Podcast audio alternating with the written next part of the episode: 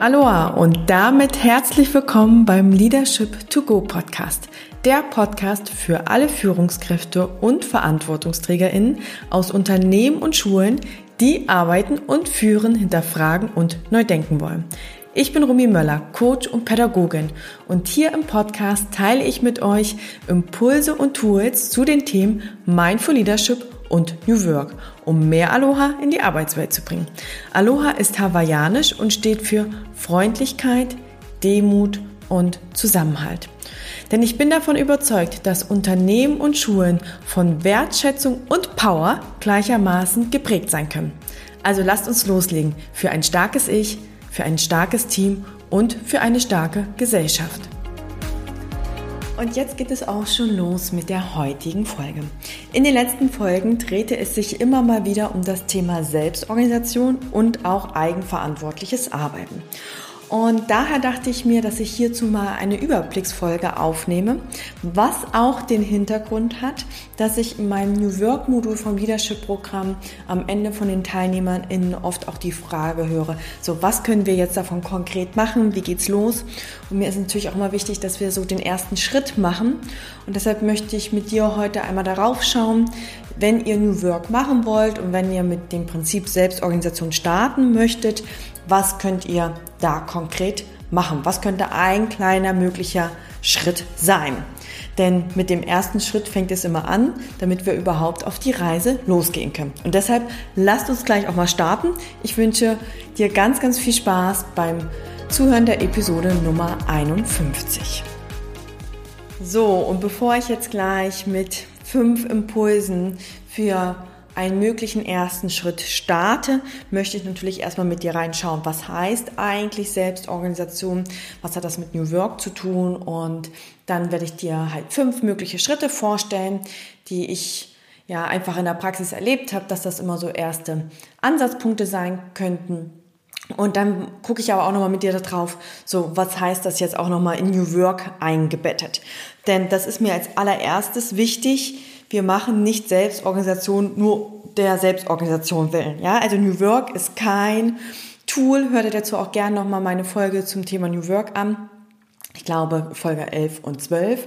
Ähm, New Work ist eine Haltung, ja, weil wir quasi eine Arbeitsumgebung schaffen wollen, die den Menschen stärkt, die den Menschen Freiheit gibt, Potenzialentfaltung und auch Selbstverwirklichung. Und dazu gehört es halt auch, dass wir unsere Autonomie erleben können, dass wir unsere Kompetenz erleben können, dass wir sozial eingebunden sind.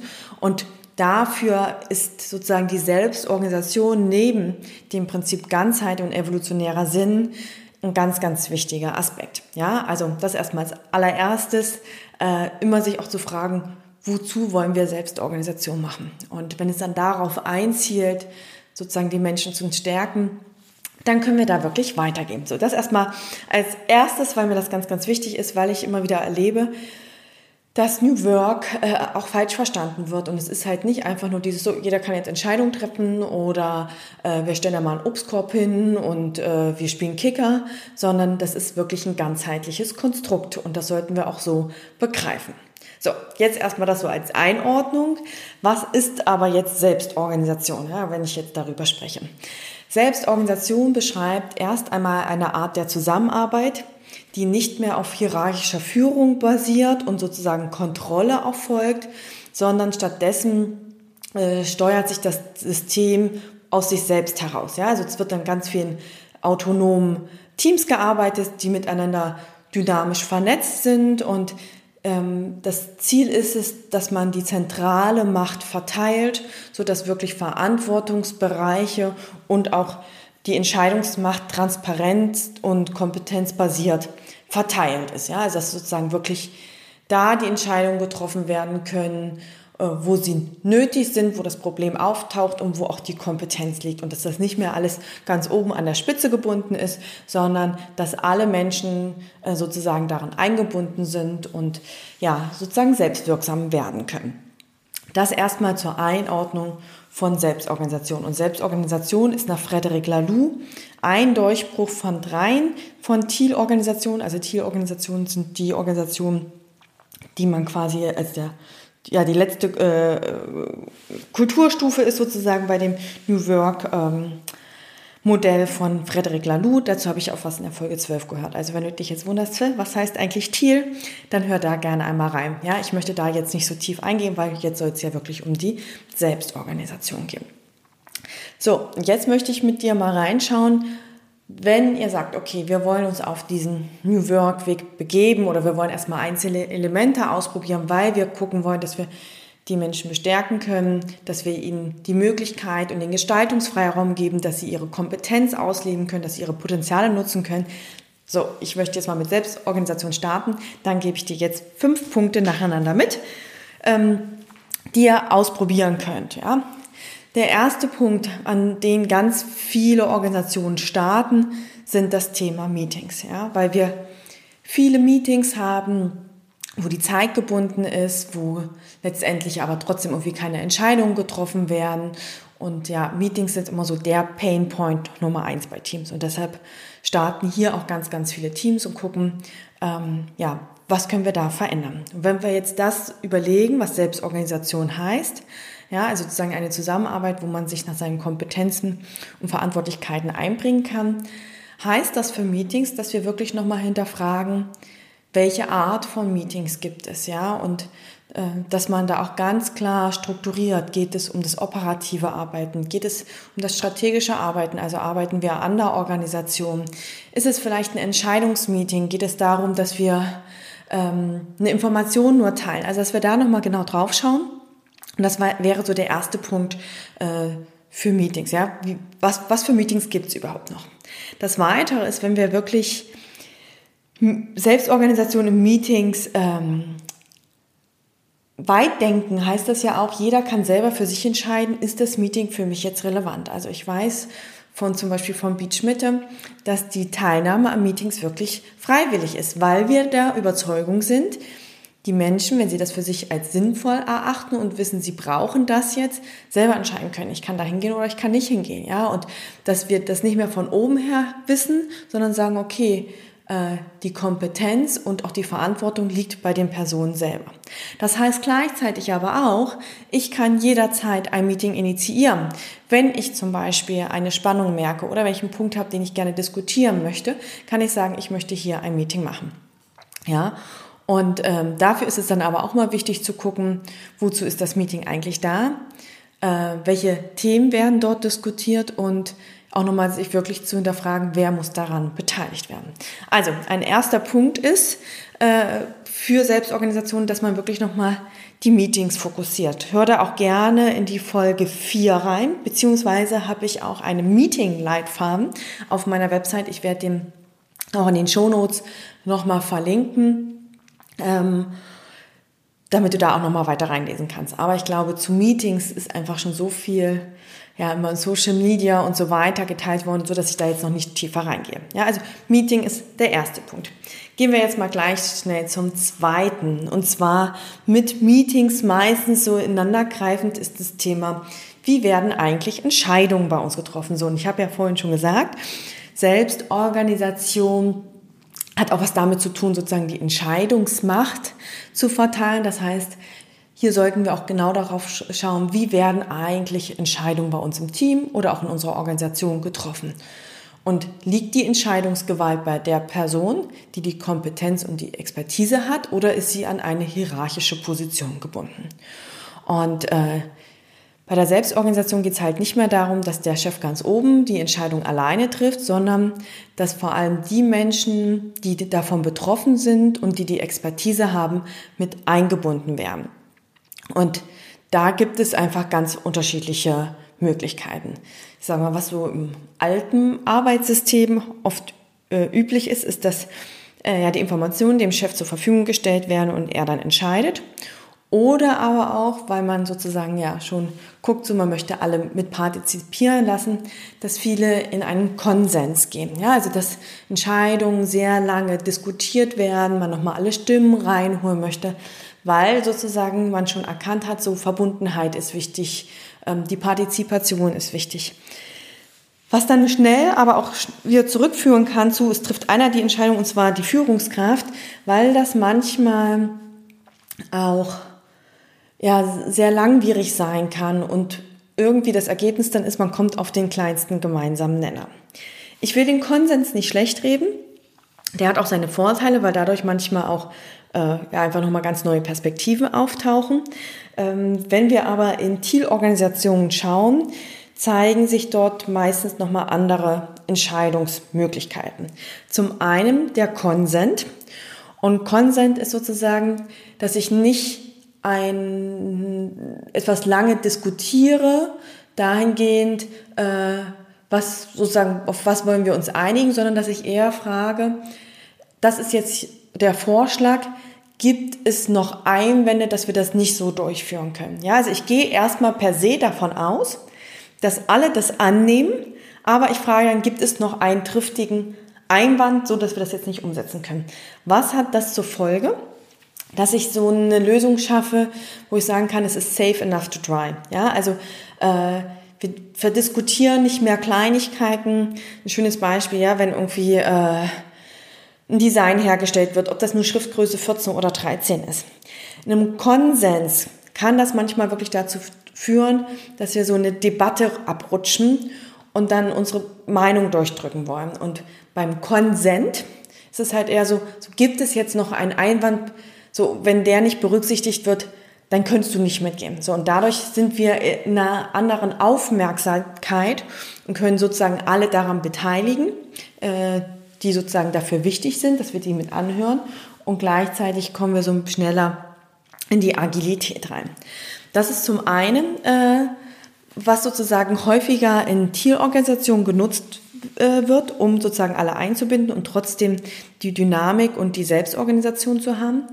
Und zum anderen geht es auch darum, Entscheidungsprozesse nochmal klarer ähm, ja, aufzuschlüsseln. Wer trifft eigentlich die Entscheidung? Ähm, wer ist davon betroffen? Und ja, wer hat auch die Verantwortung dafür? Das heißt, eine zweite Möglichkeit ist auch über den konsultativen Einzelentscheid zu gehen. Also, dass man sagt, eine Person ist dafür verantwortlich, die Entscheidung zu treffen, aber sie trifft sie quasi nicht allein, sondern sie konsultiert vorher die Person, die davon betroffen ist. Also weiß ich was, wenn ich jetzt äh, in der Logoentwicklung sitze und ich entscheide, äh, die Logofarben. Ja, und äh, an sich ist das meine Verantwortung jetzt erstmal, aber ich weiß, wenn ich das jetzt verändere, hat das Auswirkungen auf das Marketing. So, und dann frage ich die sozusagen auch nochmal um ihre Meinung. Letztendlich bleibt aber die Verantwortung bei mir und ich treffe dann die Entscheidung. Ja, also mit konsultativen Einzelentscheid und mit ähm, den äh, arbeiten ganz, ganz viele New Work-Organisationen. Ich habe dazu auch eine Folge aufgenommen, die Folge 43, da habe ich nochmal Entscheidungsprozesse mehr äh, beschrieben. Da könnt ihr auch nochmal mehr reinhören, ja, also wenn ihr da nochmal tiefer eintauchen wollt. Was auch halt wichtig ist, da halt einfach die Klarheit und die Transparenz zu schaffen, was zum Beispiel mit dem Raki-Modell auch möglich ist, was, wo einfach aufgelistet wird, wer, wer ist äh, responsible, also verantwortlich, wer ist accountable, ähm, wer ist sozusagen consulted, also wer muss noch beraten mit hinzugezogen werden und äh, informed, wer muss informiert werden. Wie dieses Modell eingesetzt werden kann, da ähm, habe ich mit Lisa Knüver von I plus M gesprochen. I plus M äh, ja, bezeichnet sich als New Work Organisation, arbeitet nach den Prinzipien und da könnt ihr auch hören, sozusagen, wie haben Sie das eingeführt, wie gehen Sie damit um und wie arbeiten Sie.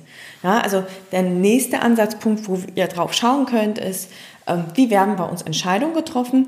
Haben wir da eine Klarheit und haben wir da eine Transparenz? Und wie könnten wir die Prozesse sozusagen für uns förderlich gestalten, ja? Also welche Entscheidungskultur haben wir? Und es kann auch sein, dass ihr bei manchen Sachen beim Konsens bleibt. Wichtig ist aber für sich zu klären, wozu haben wir diese Entscheidungskultur.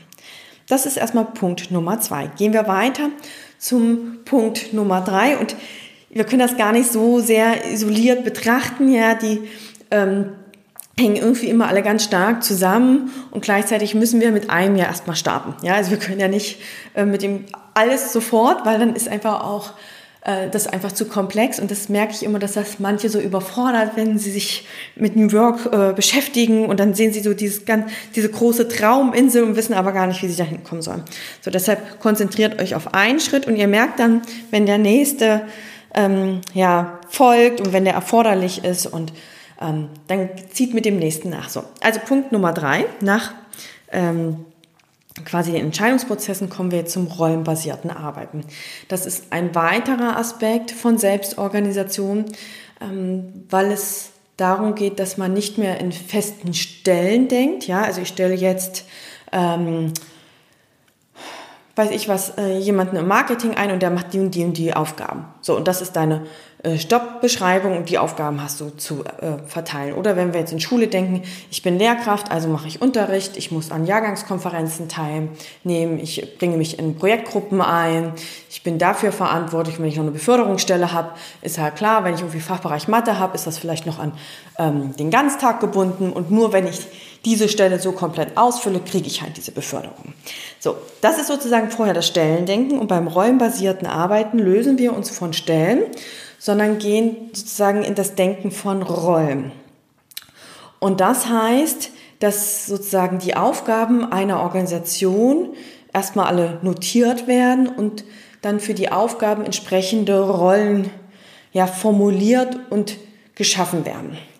Äh, und diese Rollen sind erstmal flexibel und können von einer Person für eine bestimmte Zeit übernommen, aber dann auch wieder abgegeben werden. Äh, wir machen es mal an einem Beispiel konkret. Also ich habe ja jetzt zum Beispiel gesagt, äh, in der Schule gibt es vielleicht ja irgendwie die Rolle ähm, Weiterentwicklung, äh, die Didaktik der Mathematik ja, oder Pädagogik so. Dann gibt es vielleicht die Rolle Ganztagsbeauftragter. Dann gibt es die Rolle äh, berufliche Orientierung Navigator. Dann gibt es vielleicht äh, eine Rolle für Schulentwicklung. So, und früher oder wie es jetzt ist, das ist halt, wenn ich eine Beförderungsstelle äh, sozusagen haben möchte an einer Schule, ist es so manchmal, ja, wenn du sozusagen da reingehen willst, dann musst du Schul äh, also Ganztagsbetreuung machen und halt den Fachbereich Mathematik übernehmen. Und vielleicht bin ich ja für Fachbereich Mathematik gut, aber so Ganztagsbetreuung liegt mir gar nicht und so, so viel Verantwortung möchte ich auch gar nicht haben. So, und wenn wir jetzt in Rollen denken, heißt das, dass das nicht mehr einer Stelle zugeordnet wird, diese Aufgabe und die Verantwortung, sondern dass das ganz flexibel und agil ist. Das heißt, Person A könnte die Rolle für eine bestimmte Zeit übernehmen, äh, äh, die Weiterentwicklung von Mathematik und äh, eine andere Rolle wäre noch da Ganztagsbetreuung, ja, oder quasi Entwicklung des Ganztags. Und ähm, das könnte jetzt eine Person B übernehmen. Und damit schafft man viel, viel mehr Flexibilität.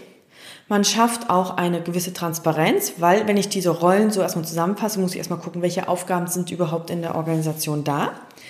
Äh, wie können wir die vielleicht zu einer Rolle zusammenfassen? Welchen Purpose hat diese Rolle und welche Verantwortung sind eigentlich damit verbunden?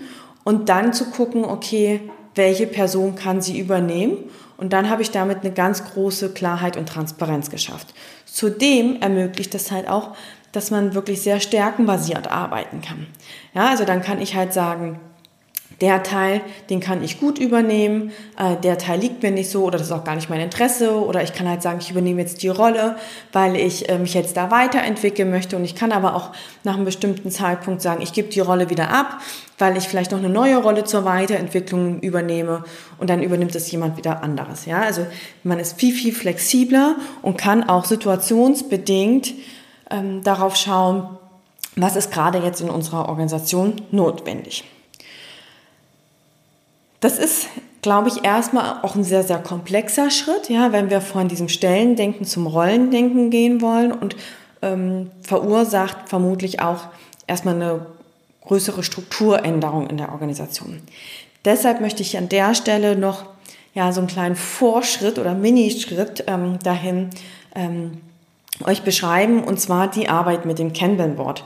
Ihr habt das äh, vielleicht, wenn ihr die Folgen gehört habt, äh, in der Folge 47, meine ich, zum agilen Arbeiten und jetzt in der Folge 50 äh, schon gehört. Die beiden Schulleitungsteams arbeiten damit, und zwar ist das Kanban-Board an sich eine Visualisierungsmethode oder ein Visualisierungstool für einen Workflow. Und zwar äh, hat das drei Spalten, und zwar To Do, Doing und Done. Und was das Ziel ist, dass man erstmal alle Aufgaben, die in einem Team anfallen oder in einer Organisation anfallen, notiert und sie in To-Do schreibt. Ja, also wenn immer ein neues Aufgabenpaket irgendwie entsteht, wird das erstmal in To-Do notiert. Und dann können die Aufgaben entsprechend im Team verteilt werden. Also jeder kann sagen, okay, die Aufgabe, die übernehme ich, die macht mir irgendwie Freude, da kann ich meine Stärken einbringen. Und er nimmt sie dann, das Kärtchen sozusagen, äh, und schiebt es in äh, Doing. Ja, also ich, das ist jetzt in bearbeitet und schreibt seinen Namen drunter. Und wenn dann sozusagen die Aufgabe erledigt ist, rutscht das Kärtchen weiter in Dann. Was erreicht man damit? Zum einen, dass ich erstmal sehe, welche Aufgaben fallen überhaupt an. Da können wir schon mal überlegen, welche davon sind überhaupt wichtig, weil wenn ich merke, manche Aufgaben werden auch nie von Personen gezogen, sollte man sich vielleicht auch mal fragen, ist das wirklich wichtig? Ja, zahlt das auf unseren Purpose ein?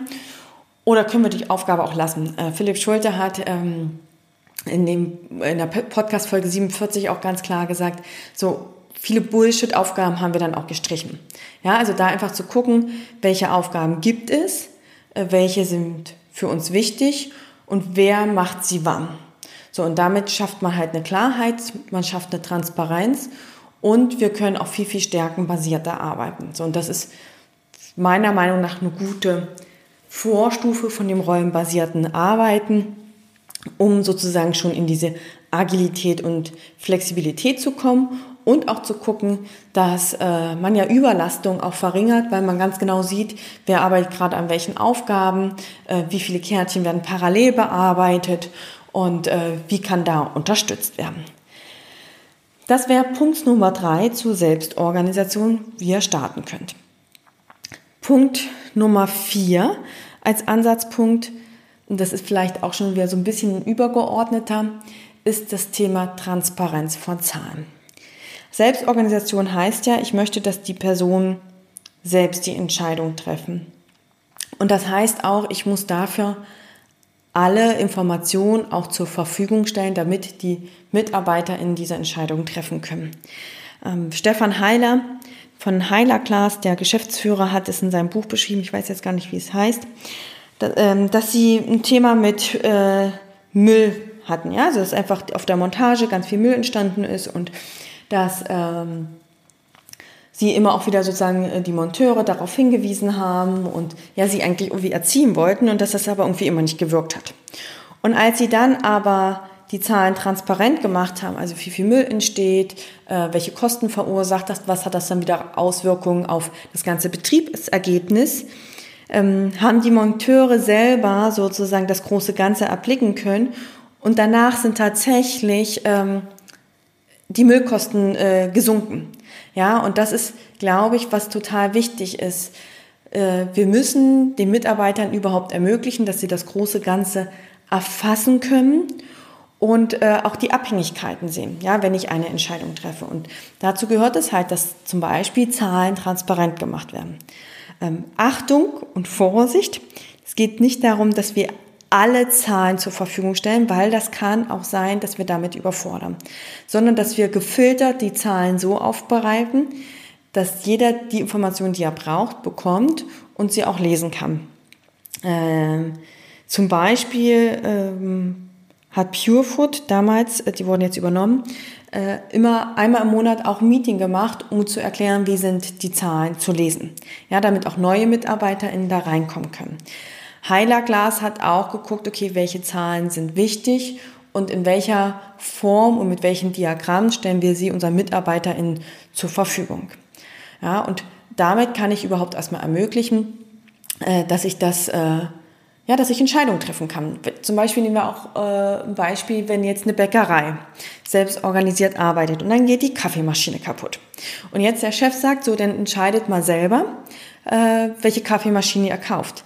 Dann müsst, müssen ja auch die Mitarbeiter die Zahlen haben, ähm, ja, wie viel Kaffee wird überhaupt verkauft, äh, welche Kosten ist da, welches äh, Budget steht zur Verfügung. Ja, also sie müssen ja sozusagen auch dieses gesamtwirtschaftliche Blick haben können. Und dafür braucht es halt Informationen. Das heißt, an der Stelle könnt ihr drauf schauen, welche Kommunikationsstruktur und Informationsstruktur haben wir, ähm, welche Informationen werden gerade geteilt, welche müssten noch geteilt werden und vor allem in welcher Information und wo werden sie geteilt.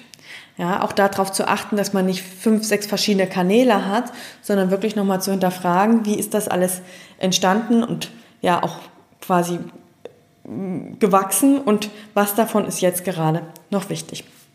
Das wäre Punkt Nummer vier. Und last but not least, ich habe ihn extra zum Schluss aufbewahrt, ist das Thema äh, gewaltfreie Kommunikation.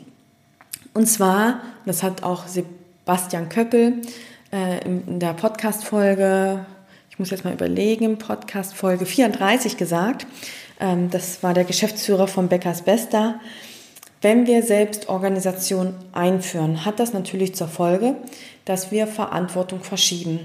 Und das heißt halt auch, ich kann nicht mehr meinem Team sagen, ich habe da ein Problem und ich eskaliere das nach oben und die Führungskraft hat es zu entscheiden, sondern ich möchte ja die Mitarbeiter befähigen, dass sie Entscheidungen selber treffen können. Und da entstehen natürlich auch Spannungen und Konflikte. Das heißt, ich muss sie auch befähigen, dass sie diese Konflikte für sich selbst lösen können.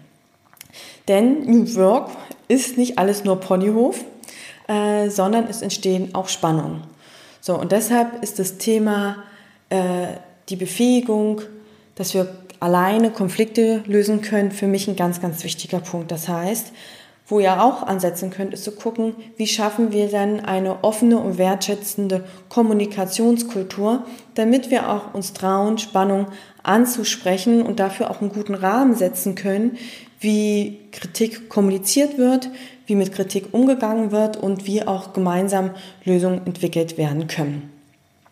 Ähm, das hat sich irgendwie in allen Organisationen, mit denen ich mich unterhalten habe, auch immer wieder gezeigt, so, dass sie darauf einen ganz, ganz großen Schwerpunkt gesetzt haben. Ähm, ich habe mich mit Daniel Hansen von Beach Mitte unterhalten. So, und der hat gesagt, sie haben halt das spannungsbasierte Arbeiten eingeführt und dann haben sie eigentlich relativ schnell gemerkt, okay, äh, sie haben einen Schritt vor dem ersten gemacht. Äh, weil sie mich erstmal die Kommunikationskultur aufbauen mussten, damit dann überhaupt Spannungen angesprochen werden können. Ja, deshalb habe ich mir den so ein bisschen als Schlusspunkt aufgehoben, äh, weil ich glaube, dass das ein ganz zentrales Element ist. Wenn du noch nicht so viel zur gewaltfreien Kommunikation gehört hast, kannst du dir gerne Folge 8 anhören. Ich habe mehrere aufgenommen, Folge 9 oder irgendwie nochmal, glaube ich, 24 oder so. Ähm, da kannst du schon mal reinhören, was ist eigentlich die gewaltfreie Kommunikation. So, ich hoffe, ich habe dich jetzt nicht äh, überfordert, äh, sondern sieh es wirklich so an, als das ist ein erster möglicher Schritt. Ja? Schaue ich mir erstens mal unsere Meetings an. Oder B, schaue ich mal auf unsere Entscheidungsprozesse, nicht B. Zweitens schaue ich auf unsere Entscheidungsprozesse mal.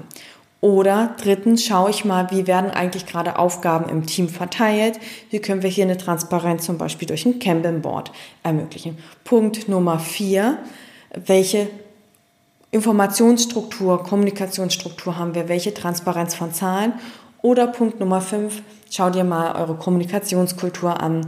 Äh, wie könnt ihr vielleicht auch mit Kritiken und Spannung umgehen? So, das sind fünf erste mögliche Schritte.